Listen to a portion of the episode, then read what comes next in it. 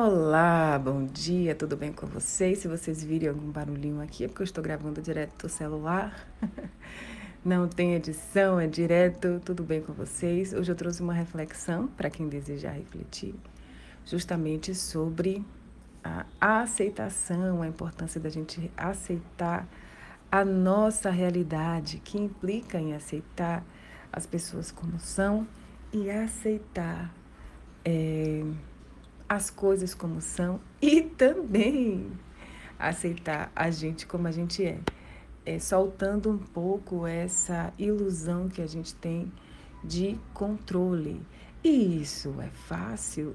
Claro que normalmente não é. Como eu sempre digo para minhas meninas, eu não vendo facilidade. A gente trabalha aqui com a realidade.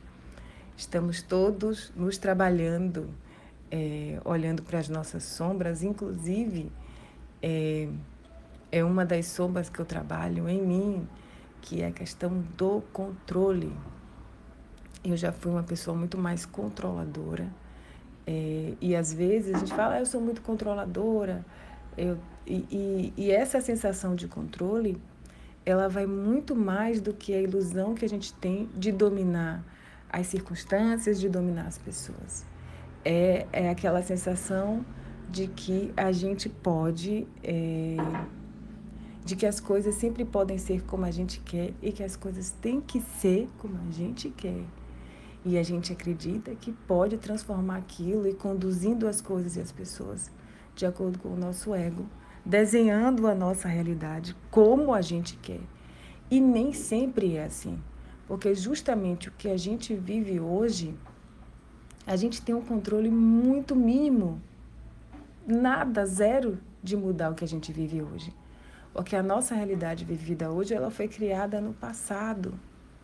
E muitas vezes, o que que, o que, que acontece? A, a gente, por conta da ilusão do controle, vive de forma consciente ou não, em uma luta contínua, em contínua com o que a gente está vivendo. E como é que a gente percebe isso, Renata? Já estou resumindo, bem resumido. Quando a gente reclama, quando a gente vive criticando, quando a gente julga. E se a gente tem esse tipo de atitude, a gente não está aceitando a realidade. A gente, consciente ou não, está lutando contra ela. Por exemplo, olha os barulhinhos. Quando a gente está.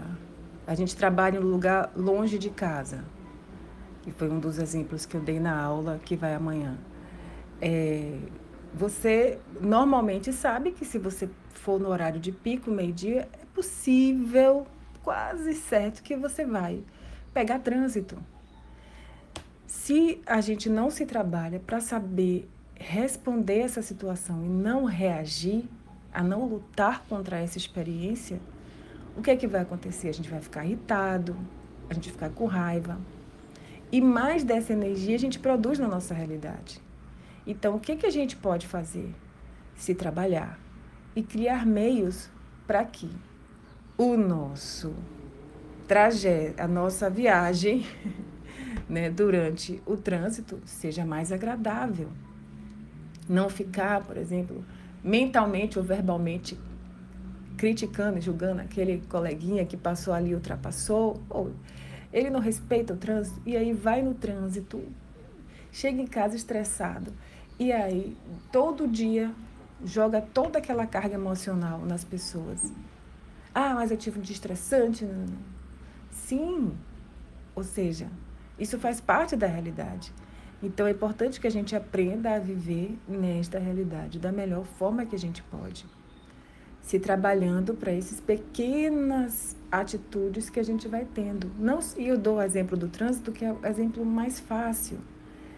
E se a gente não pode mudar o trânsito, ou a gente vai se trabalhando, vai encontrar meios de morar mais perto do trabalho, vai encontrando meios de mudar de trabalho, ou simplesmente vai trabalhando o ego, trabalhando a autoaceitação para sair um pouco de casa mais cedo para ficar, para almoçar no trabalho para não pegar o trânsito de meio-dia, ou sair um pouco mais cedo, ou sair um pouco mais tarde, ou aprender a criar é, saídas para que aquele trânsito, aquele engarrafamento seja mais é, produtivo, ouvindo uma boa música, ouvindo uma aula no carro, trazendo alguém dentro do carro para fazer uma companhia. Não viver na reação. Se a pessoa acorda no meio da noite com um barulho, já se irrita, não consegue dormir, já acorda irritado. Então é possível trazer a consciência para limpar isso já, para que esses pequenos fatos que acontecem na nossa realidade não interfiram na criação da realidade que a gente está projetando para frente. Porque o que a gente experiencia hoje, o que a gente vive hoje, está criando a nossa realidade amanhã. E o que a gente está vivendo agora é o que a gente já criou. Então, quanto menos a gente lutar e dizer não para isso que a gente está vivendo, mais a gente está ganhando. Faz sentido e muitas vezes a gente não percebe que está lutando contra a realidade, que a gente não está aceitando. E como é que uma das coisas que a gente percebe isso? Os nossos pensamentos. Se a gente está constantemente reclamando, não só você chega no trabalho, né? E aí já vai conversar com um coleguinha, já reclama, e já reclama, já reclama de alguém, já critica alguém. Ah, mas eu não critico, não falo. Ok, e os seus pensamentos? Não estão o tempo todo analisando e julgando o outro, analisando e julgando a situação, querendo racionalizar tudo. Tal pessoa agiu assim porque agiu assim. Isso é controle. Né? E aí a pessoa vai dirigindo. É, tem um filho que não está agindo exatamente como a pessoa quer, o cara já é adulto. Né? E a mãe fica ali mentalmente criticando. Não fala. Não, mas eu não estou tentando conduzir ele, eu não digo nada. Mas e a mente? Tá ali só tererê, tererê, tererê, tagarelando. Você não aceita a realidade. Você não aceita que ele seja assim, exatamente como ele é. E aí, eu não tento mudar ele, não. Não que ele perceba.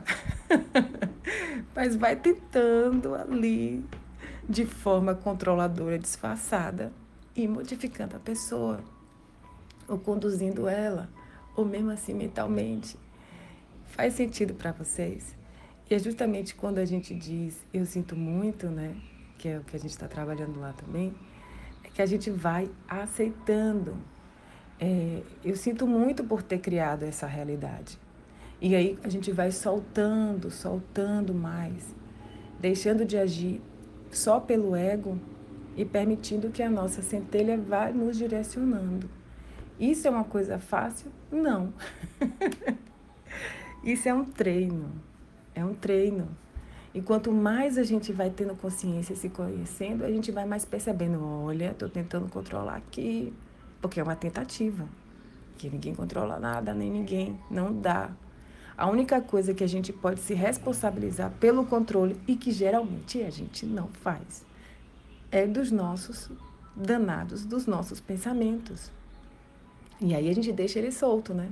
Deixa julgando, criticando, às vezes essa a gente se perde nesse emaranhado, nesse looping ou de pensamentos negativos, de sensação de controle, que muitas vezes a, a nossa mente está tão desgovernada e a gente começa o dia, termina o dia e não sabe porque não conseguiu concluir nada, não conseguiu fazer as coisas, né? porque justamente já está nesse processo, né?